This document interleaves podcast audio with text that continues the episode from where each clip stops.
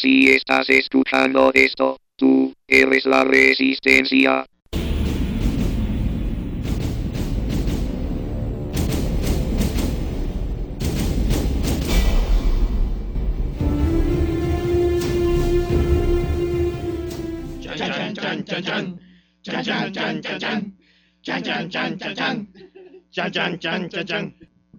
Bienvenidos al quinto podcast de la saga.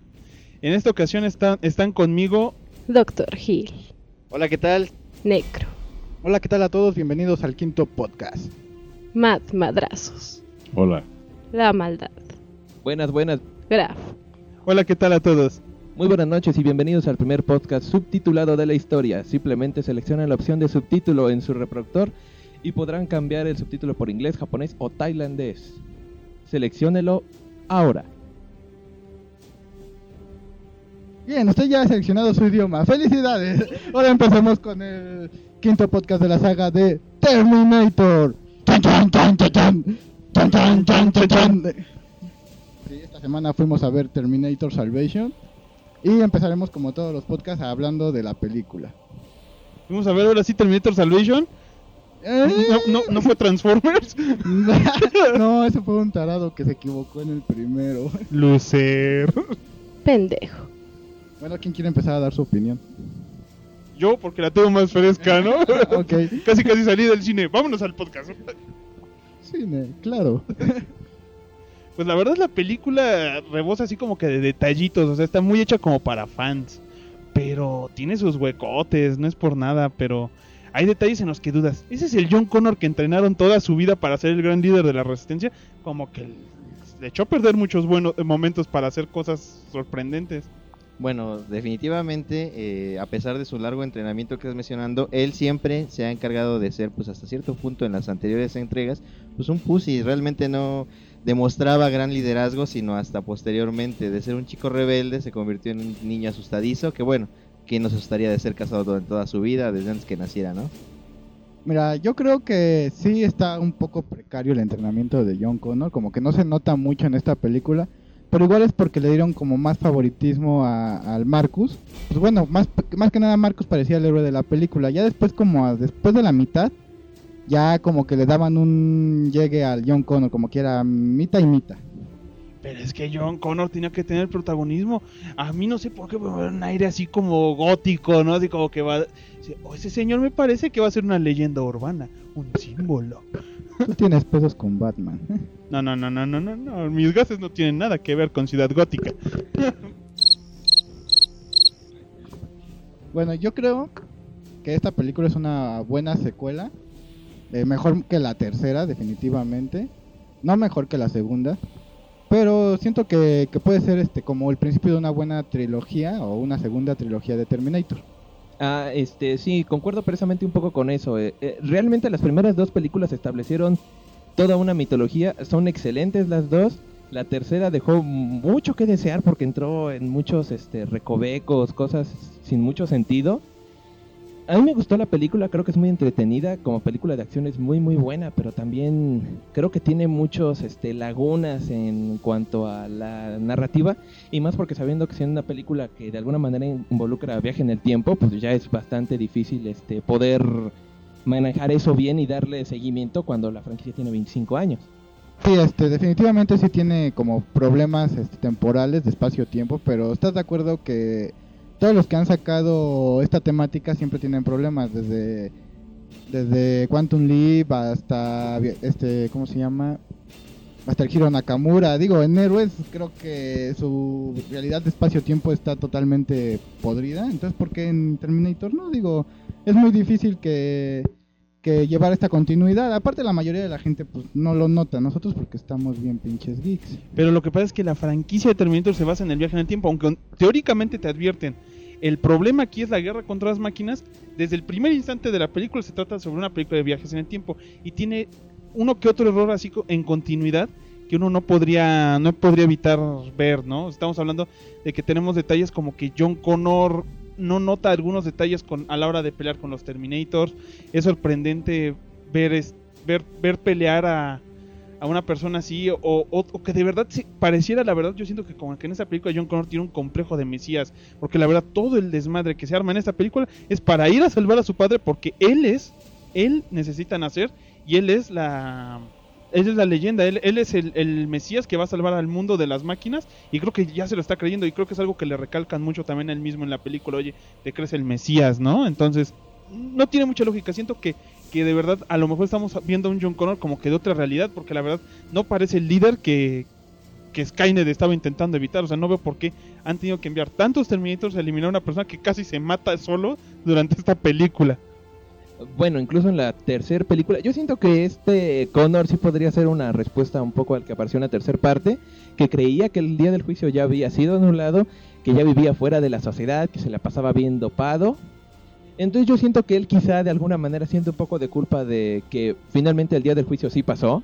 Esa terrible frase de- del Terminator en la tercera parte, el día del juicio no puede ser evitado, solo pospuesto.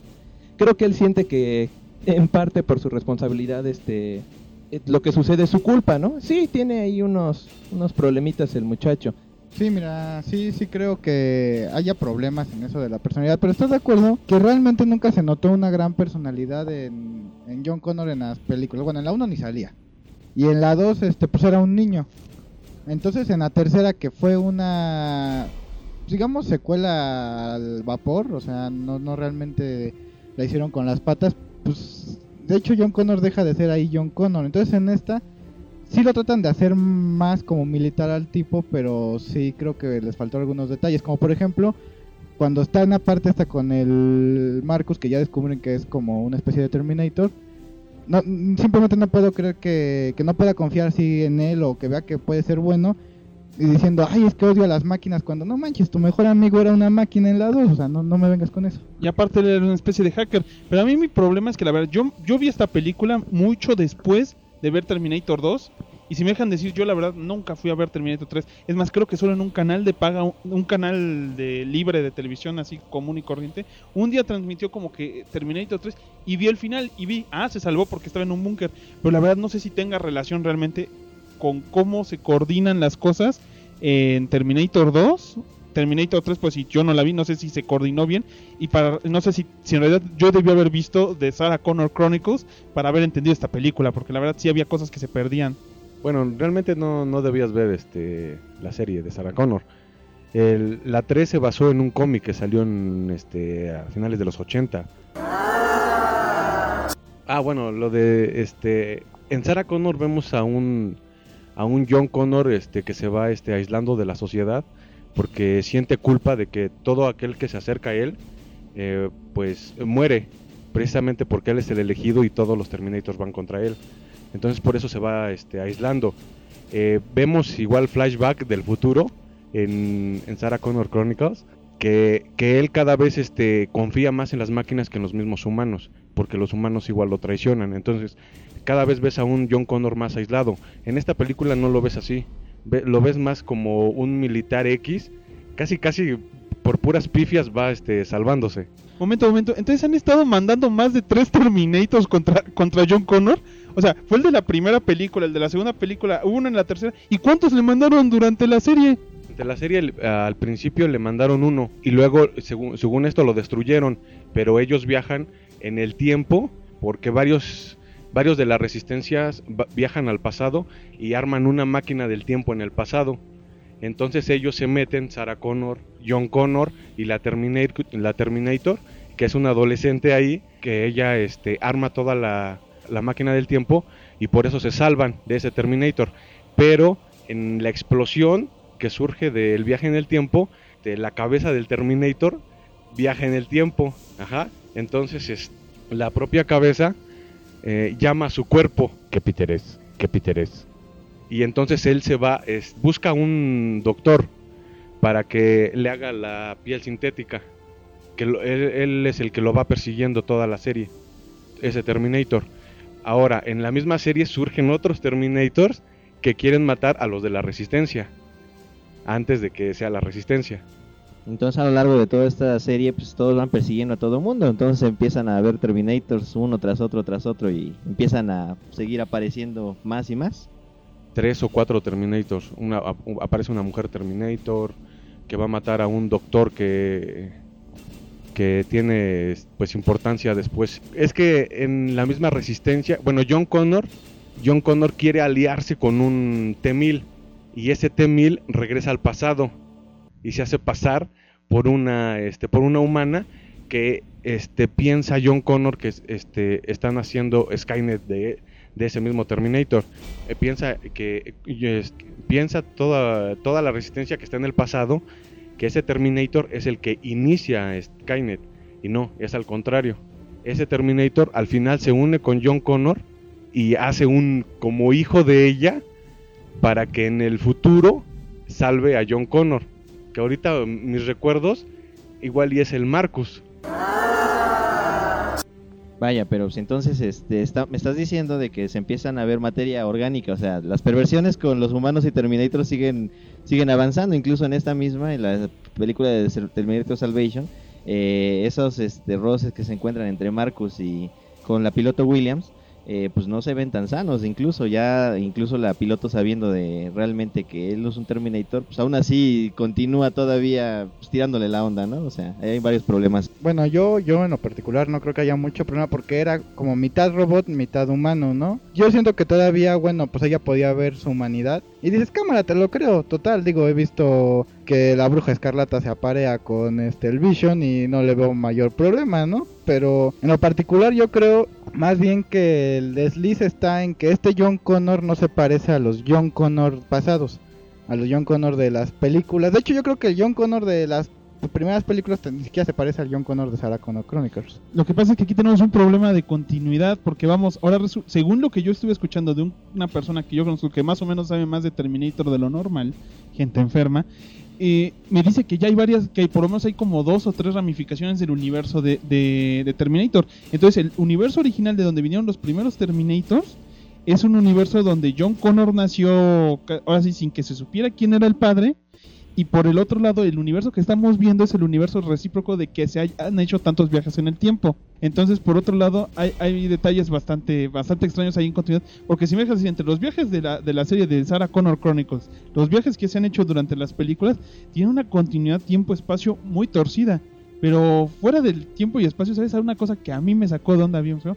Es una resistencia que ya lleva más de 10 años peleando y sobreviviendo pero oye, qué buenos peinados tienen las actrices, ¿eh? O sea, soy de la resistencia, pero se quitan el casco y, parecen comercial de, de acondicionador. Y que mira el volumen de mi cabello. Órale. Bueno, yo creo, aparte, que sí, este, estoy de acuerdo que la resistencia está peleando durante 10 años, las cosas están pasando un poco diferente a como le habían dicho en la primera película a Sarah Connor que iban a pasar y en la segunda película le habían dicho a John Connor cómo iban a pasar pero también creo que están olvidando partes importantes como el hecho de que John Connor ya conocía a los Terminators, sabía que en un futuro él mismo iba a mandar uno a, salvarse, también sabía que en un futuro él iba, bueno, la resistencia iba a poder controlar estos Terminators.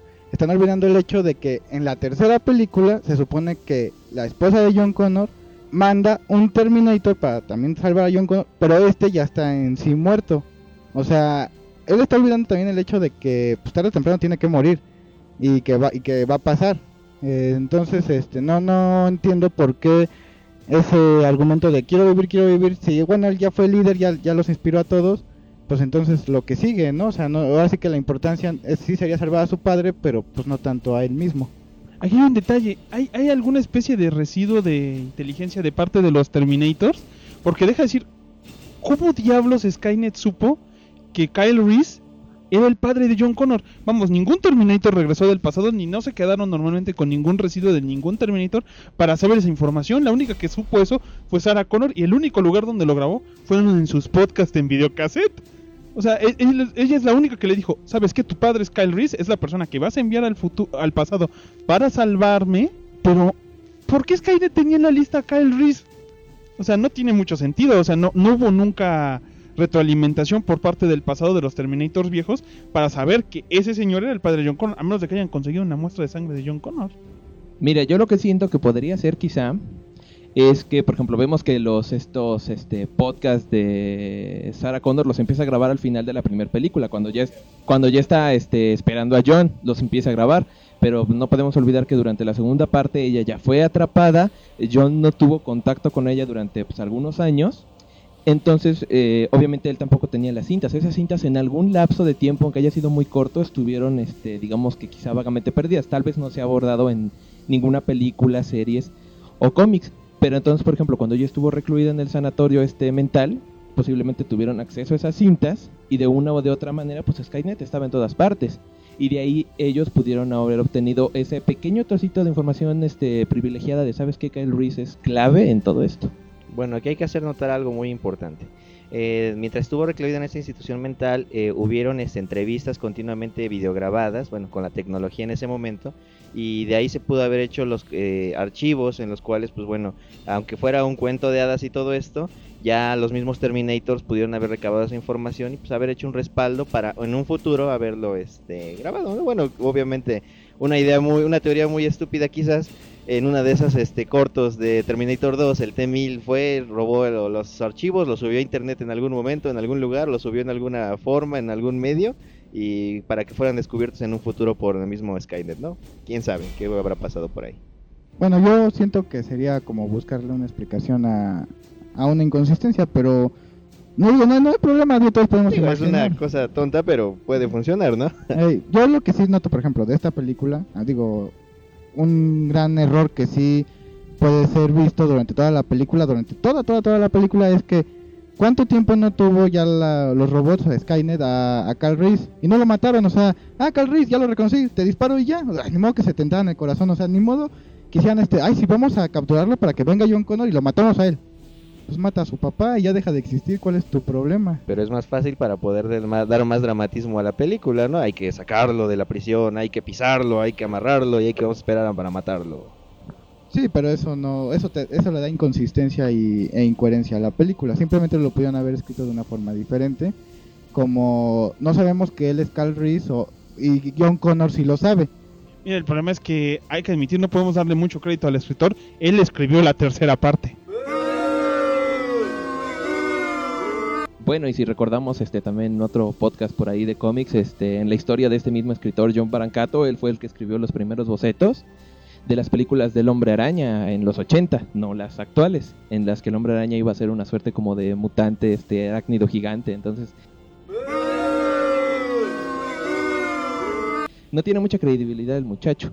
Y en cuanto a los otros detalles precisamente de la lógica que establecería este el continuo espacio-tiempo, pues sabemos que es bien difícil, ¿no? Es decir, tan solo tratando de pensar un poco en, bueno, este, estos robots están mandando a sus tropas al pasado para matar este, a este humano para que no exista la resistencia y por tanto este, el futuro sea más fácil de dominar para ellos. Pero entonces, si él no nace y no existe, ¿por qué ellos tendrían que mandar un Terminator para matarlo? Esa es una lógica muy de físicos, o sea, es lo mismo que interpretan los físicos y que dicen que los viajes en tiempo no pueden tener un resultado viable gracias a ese tipo de problemas, porque si tú vas viajas al pasado a enmendar un problema, lo más probable es que entonces ya no tuviste razón para hacerlo. Entonces el detalle es que en este caso los físicos dicen que normalmente tú no puedes cambiar lo que ocurre en tu línea de tiempo y lo único que puedes crear mediante el viaje en el tiempo son ramificaciones.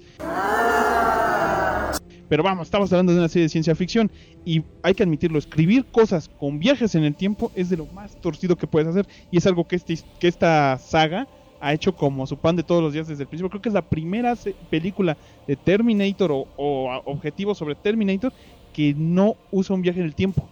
Sí, sí, ciertamente no usa un viaje en el tiempo, pero sí habla sobre ellos o sí te hacen referencia a ellos. Ahora, sí estoy de acuerdo en esto de que el viaje en el tiempo siempre ha sido un problema en- a la hora de escribir, eh, porque puedes manejar la teoría de crear una, un mundo paralelo, como acabas de decir, o también está la teoría de bajo, viajo al pasado, arreglo lo que quería arreglar y dejo de existir en ese momento para mi yo del, del futuro, por así decirlo, del presente, siga vivo o regreso al, a mi presente y hay dos yo, o sea, el que viajó y el que está. Buenísimo, las paradojas. Este, ahí va mi detalle al respecto. Creo que la serie es un poquito contradictoria. Digo, la, el motif de la serie, entre muchos, porque tiene muchísimas frases clásicas, parte del imaginario, es eh, la frase de Sarah Connor, ¿no? De no existe el destino, sino solo lo que hacemos. Más sin embargo, pues, la serie con los viajes en el tiempo de alguna manera, yo siento que sí te establece que todo lo que sucede es porque ya está escrito de alguna manera. Más sin embargo, en la tercera película, donde todo se fue al demonio, ya existe por ahí una pequeña paradoja. Porque está bien esto, envían a los robots para matar a John Connor, eh, no lo matan, pero de alguna manera ellos mismos el viaje en el tiempo cataliza que él nazca, que él se vuelve el líder de resistencia que se ha criado para eso, y bueno, él va a llegar al futuro de esta manera. Pero cuando envían este, a la Terminatrix, ella tiene los múltiples objetivos de también asesinar este, a los líderes de la resistencia, este, de John Connor, sus primeros oficiales, pero este, ella realmente los mata, mata a muchos de ellos. Entonces el punto es cómo en el futuro ellos llegaron a ser líderes para que los enviaran al pasado para matarlos cuando de alguna manera el resto de la mitología creo funcionaba bien. A mí me parece que esa es una paradoja de, de la serie. ¿Qué piterés? ¿Qué piterés? Entonces tú sabes qué es lo que genera que al final de cuentas el conocimiento del pasado que tiene Skynet hace que esta historia se termine convirtiendo en un Edipo Rey. Porque al final Skynet es- eh, con sus actos está intentando evitar algo que ella misma termina creando, que es lo mismo que pasa en Edipo Rey. O sea, llegas y, ah, sí, yo voy al oráculo y me dicen, voy a matar a mi hijo. Ah, entonces voy a matar a mi hijo. Te va a matar tu hijo. Voy a matar a mi hijo para que no me mate. Y eso genera toda la cadena de conclusiones para que el hijo termine matando al padre. Entonces, qué interesante concepto. O sea, al final de cuentas se volaron ese concepto. Bueno, este concepto ya viene desde el huevo la gallina, ¿no? Nuevamente que se creó, qué fue lo que originó a qué cosa, ¿no? Pendejo. Ahora, aquí dentro de esta misma situación hay un detalle muy, muy importante y, bueno, en lo personal muy padre, en la cual aparece un Terminator con toda la fisonomía de Arnold Schwarzenegger, eh, precisamente enfrentándose a John Connor, ¿no? Eh, se ve bastante bien hecho, muy bien realizado, uno ya se pone a pensar ahorita de ver ahí al, al Gobernator enfrentándose y pues se remembra muy bien a Arnold Schwarzenegger en sus mejores tiempos. Aunque bueno, eh, también hay algunos cambios de diseño, ya cuando está el exoesqueleto, pues este es un exoesqueleto que es bastante, pues, bastante mamey, bastante ponchado, eh, eh, a comparación con el exoesqueleto que te manejaba en la primera película, el cual era pues realmente flaquito, ¿no? Ahora, aquí también, durante las batallas, pues hay bastantes cosas que no tienen gran sentido. Por ejemplo, pues el agarrarse a guamazos, a golpes con un eh, Terminator, pues carece mucho de sentido, pero pues es, es como se pelean los hombres, no había otra forma de enfrentarlo. Más aparte, su manía de, de empalar a los Terminators, siempre buscando barretas o cosas, este, objetos punzocortantes para atravesar a estos mismos, ¿no? Que Terminator no ha sido eh, atravesado en algún momento. Bueno, yo creo que todo esto más que nada son los simbolismos de la película, ¿no? Tú puedes ver que en casi todas las películas atraviesa un Terminator con una barreta, O es aplastado. ajá, o puedes ver que en todas las películas siempre hay alguien o algo que debe de ayudar al John Connor o al, en este momento, bueno, en la primera fue a Sarah Connor, pero fue lo mismo, que fue Cal Reese. En la segunda vez al Schwarzenegger ayudando a John Connor, en la tercera vez al de nuevo al Schwarzenegger y en esta pues ya ves al Marcus. No sé, son las mitolo- bueno, las tipografías de esta película, ¿no? Aparte el hecho de I Be Back, que igual fue como para para que la gente dijera, "Ay, no manches, este qué bonito, ya recordamos la película 2 y El ven conmigo si quieres vivir también se hace presente. Sí, es el típico, la típica frase de Terminator. Y pues, igual como dato curioso, pues te meten igual la canción de Guns N' Roses. Mira, aquí otro detalle. También mucha gente, según, según mucha gente ha entendido, que la persona que sale como el Terminator, el primer T-800, es Arnold Schwarzenegger, al que según mucha gente dijo, le- se le hizo un digital make-up para que se viera joven. Pero creo que la maldad estaba diciendo que es otro actor, ¿no? Este, sí, rápidamente, es otro actor austriaco. Eh, Arnold Schwarzenegger solamente prestó su rostro para que lo digitalizaran, le pusieran texturas este, y se lo aplicaran al modelo, digo, porque pues, quieras o no, Schwarzenegger es parte trascendente de Terminator. Pero entonces no es Schwarzenegger y solamente le hicieron así como que un photoshopazo, sino que le superpusieron la cara de Schwarzenegger a otro actor. Uno de los detalles muy importantes, bueno, eh, como saben, Doctor Hill, o sea, sé yo, eh, pues en realidad yo sí soy... Pendejo. Eh, aquí dentro de todo pues, hubo bastantes cosas que prácticamente al final de la película el trasplante al corazón fue un golpe muy bajo para mí, y digo, con la eh, tecnología y con todas las situaciones, se necesita un equipo quirúrgico realmente muy muy importante para poder realizar una proeza como esta. En un quirófano al aire libre y con todo esto, pues es virtualmente imposible, más aparte de la cuestión de, los medicamentos, que ellos mismos dicen que la- los mismos antibióticos son muy escasos y pues hay muchas inconsistencias en esto. Claro, esta pues, es una película, es fantasía únicamente, eh, y se tiene que seguir tomando de ese modo, ¿no? Pendejo. Yo soy superhéroe. Mira, yo, hasta yo lo noté, o sea, yo pude notar que una tip- un tipo de, de estas situaciones, de estar tomando, haciendo cirugías de corazón abierto, no, no, no tiene mucho sentido. Y lo peor de todo, ¿sabes cuánto, cuántos medicamentos necesitaría John Connor el resto de su vida para seguir vivo? Tendría O sea- que continuarlo tomando durante toda su vida, eh, pro- eh, medicamentos para evitar arritmias y mejorar este y otros más, muchísimos más para poder evitar el rechazo al corazón, ¿no? O sea, aparte de que no se realizaron ni análisis procedientes, pues ¿qué, más da que fuera un corazón de muchos años de un hombre muerto que, que lo tienen ahí conservado, o sea, eso realmente no era viable en absoluto. No sabían si era su tipo de sangre ni nada. Entonces al final, ahora resulta que John Connor el resto de su vida va a tener que estar con sus pastillas mientras mata Terminators. Bueno, de nuevo, eh, eh, como decía Gil, esto es fantasía y nos vamos a tener, creo yo, este, al contrato de credibilidad que permite la película. Estamos en un futuro postapocalíptico y tampoco nos vamos a poner este tan roñositos acá el John Connor de, no, no, no, si a mí no me llevan al sanatorio X, este, no dejo que me operen. Claro, pero llevamos miles de años siendo de esa manera, entonces es difícil que en unos años de aquí en adelante hayamos eh, realizado, re- eh, podido aguantar eh, cirugías a corazón abierto al aire libre. Bueno, yo nomás digo que, aunque tú seas médico, no creo que comprendas la tecnología de un corazón que ha sido reconstruido por Skynet. La verdad, tu precario entendimiento de la medicina de Skynet no te dejaría comprender esto.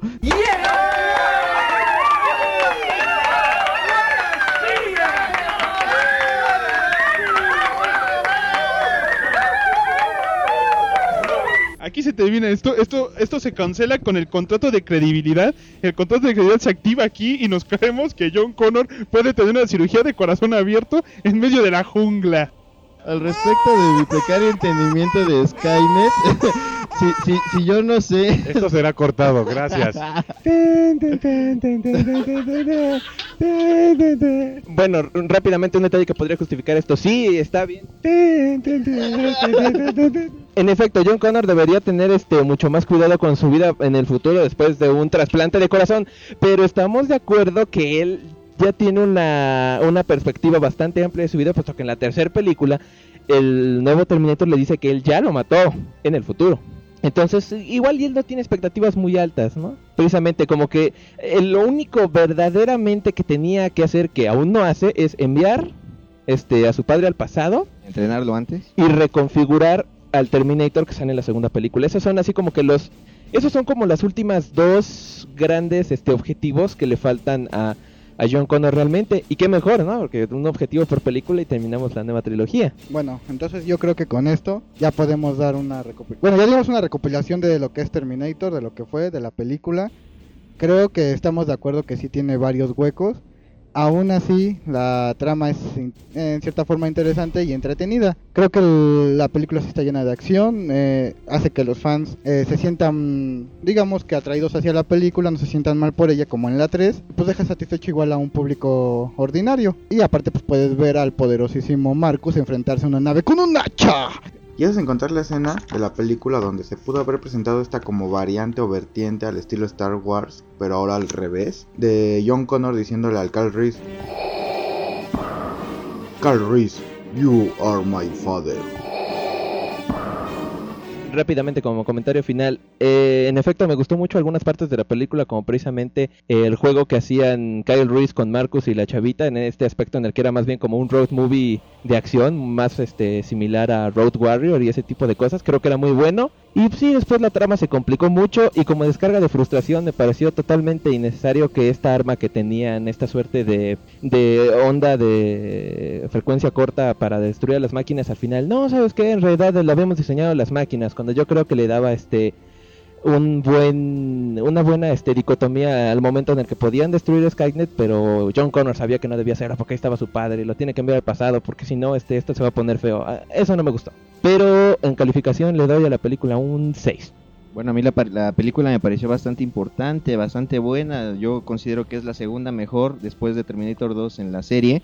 Eh, me gustó bastante, mucha acción a lo largo de, estos, este, de esta hora con alrededor de esta hora con 47 minutos, muchísima acción. Eh, hay muchas, este, referencias a las antiguas películas muy buenas. La aparición de Arnold Schwarzenegger fue fabulosa en esta misma. Obviamente sus huecos muy grandes, pero yo sí me considero un gran fan de esta serie. Yo sí le doy un 8.5. Yo igual me considero este fan de la de la serie, pero sí sí tuvo sus huecos, está media lenta para mí. La verdad, este sí hay muchas explosiones y todo, pero como que sí le faltó algo, este yo al menos le doy un 7. Mira, yo no soy gran fan de Terminator, me gustó mucho Terminator 1 y Terminator 2, pero yo creo que casi casi esa saga debió quedarse ahí. Yo no me gustó la película, tiene tiene acción y todo lo que tú quieras. No pienso comprarla el día que salga en formato casero, eso te lo voy a asegurar. Yo le quiero dar un 7 y solamente porque me parece una estupidez que durante toda la película John Connor solo se estuvo preocupando por mantenerse vivo para dejar que al último momento un güey le metiera una, un- una ahora sí que lo empalara por el corazón. Bueno, yo en lo particular creo que fue una película entretenida. Siento que sí manejaron más o menos el concepto de Terminator, pero sí deja muchos huecos y, y cosas incoherentes, así que yo en lo particular le doy un 7-8 y pues este creyendo que podría mejorar esta trilogía nueva. Bueno, esto es todo por- con nuestro comentario de Terminator Salvation. Lleno de spoilers, creo que debimos avisarlo al principio. Le podemos poner un spoiler después. Y por ende, vamos a intentar tomar una nueva. La, la sección de siempre. Vamos a manejar una, una trivia con el Necro sobre Terminator. Las de la semana. Bueno, la trivia de esta semana dicha por mí, el Necro. En el video de You Could Be Mine, Schwarzenegger aparece en el rol de Terminator, llegando a un concierto de Guns N' Roses con órdenes de asesinar a la banda, ya que la música y el estilo de la banda podría ser algo así como el combustible que los humanos necesitaban para luchar contra las máquinas, según Skynet. Sin embargo, al final de la canción, Terminator Schwarzenegger evalúa a cada miembro de la banda y cuando llega hacia Axel Rose, decide que matarlo sería un desperdicio de munición. Por lo tanto, después de observarlo, pues se va. Y bueno, esta canción aparece en la secuela de Terminator Salvation, cuando John Connor pues, está tratando de cazar un este, de estos motos Terminator. Y ahora, solo por ocasión especial, una segunda trivia con la maldad. Muy buenas noches, otra vez. La segunda trivia, durante la filmación de Terminator Salvation, este Christian Bale tuvo un repentino ataque de ira cuando el director de fo- de fotografía de la película entró repetidas veces en su rango de visión mientras filmaba una escena al parecer bastante importante y todo esto fue grabado en audio. Por ahí se filtró a internet y posteriormente se hizo una mezcla para hacerlo una pieza sumamente bailable llamada Bail Out. En tu tubo. O YouTube para los nacos que no... que, no que no entienden la traducción. Yo soy Naco. Entrando al Saga News, donde todo se sabe, o si no, se inventa. Culeros. Y ahora hay una nueva sección llamada Las Noticias de la Saga. O Saga News. Para los nacos que tampoco entendieron. Pues durante esta semana en la Comic Con de. Es de San Diego. Es de San Diego. Se, anunció entre los detalles más curiosos por parte de la Marvel Comics y Media Molecule. Se manejó que se van a liberar como contenido descargable durante este año tres trajes nuevos para los personajes de Li- Little Big Planet, que son con los trajes de Wolverine, Iron Man y el Capitán América. Por otro lado, también Marvel hizo un segundo anuncio donde él presentó dos nuevas propuestas para salida directa en video o cross on series por parte de la compañía Madhouse de animación japonesa, muy al estilo de, de lo que fue a- Animatrix y Batman Gotham Knight. Van a sacar dos nuevas series que son Iron Man o Iron Man, como se escribe en katakana, y Wolverine o también conocido como Waruwarin. las cuales saldrán a partir del próximo año. La verdad, de este lado, Iron Man se ve muy llamativa, pero si ven el tráiler de, de lo que es Wolverine, se fue muy fuera de control, muy fuera de lugar. Eh, de todos modos, nosotros les pondremos unas ligas para que ustedes puedan verlos en el tutubo y forjarse su propia opinión. Si les gustó Basilis, van a amar Waruwarin. Es Nikoto, es Traducción. Traducción, Sneak, Sneak.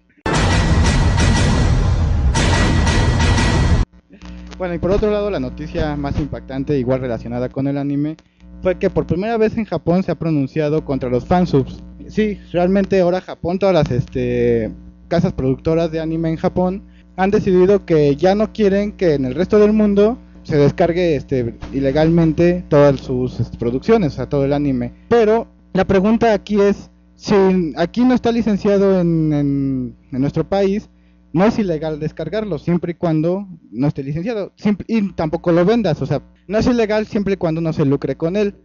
Entonces aquí pues surge esta paradoja, ¿no? Que qué va a pasar, o sea, realmente pueden hacer las empresas japonesas que no se que los fansubs no descarguen este, bueno, más bien dicho, no suban el anime para que nosotros lo descarguemos. Y aparte, pues, también se ha dicho que ya han mandado mails a, a varios fansubs para decirles que dejen de hacerlo o serán demandados. Aquí hay un pequeño problema que va que a final de cuentas toda transmisión en este caso de anime que se hace en Japón se hace por televisión abierta normalmente. Y por ende cualquier persona es libre de grabarla ya sea digital o analógicamente para su uso personal, o sea, vamos, a final de cuentas la ganancia por ese show ya fue manejada por parte de los que de cómo se llama de la de los patrocinadores. Los patrocinadores ya pagaron esa serie, entonces ya lo único que están luchando es porque la gente esté comprando las series en DVD, pero el problema es que en cualquier lado del mundo fuera de Japón, comprar una serie de anime japonés es muy caro. Eh, sí, estoy un poco de acuerdo con que la demanda es un poco inocua porque sí, eh, como dicen, en Japón esto se ve por televisión abierta. En Japón se ve lo que más les importa es a las cadenas que son los anuncios, es toda esta onda comercial que a nosotros nos atañe tanto porque no vivimos allá, no pagamos los impuestos y lo que tú quieras. Pero sí, quizá el problema es que al llegar aquí la gente ya vio el contenido y no ve la necesidad de comprar este los paquetes compilatorios en DVD y ahí es donde ellos sí pierden un dinero o incluso este interés de inversionistas, ¿no? Que quizá este ya no planean traerlas porque saben que esto es un fenómeno bastante grande. Yo nomás quiero hacer hincapié en que es la casa productora quien hace esta demanda, no precisamente los mangakas. Los mangakas realmente no les interesa porque ellos generan, bueno, el que su obra se conozca en el resto del mundo para ellos es bueno y las fansubs pues ayudan mucho a que estas obras se conozcan, como ya sea Naruto, One Piece o lo que ustedes vean, y a ellos les produce dinero. Pero las casas productoras pues sí tienen este problema, por lo cual pues ellas sí están demandando. Simplemente es el hincapié de que no se vayan a confundir, no es el mangaka, es la casa productora. Chan, chan, chan, chan, chan. Es el final de la saga News. Adiós. Adiós. Y también es el final del podcast, solo recordando que Megan Fox está bien buena. Chan, chan, chan, chan, chan. Chan, chan, chan, chan, chan. Y Harry Potter, no, Harry Connor regresará. Pero Eso no está bueno. Así, esperen los siguientes podcasts, uno de Naruto, uno de G.I. Joe y quizás algo más. We'll be back. Chan, chan, chan, chan, chan. Debo matar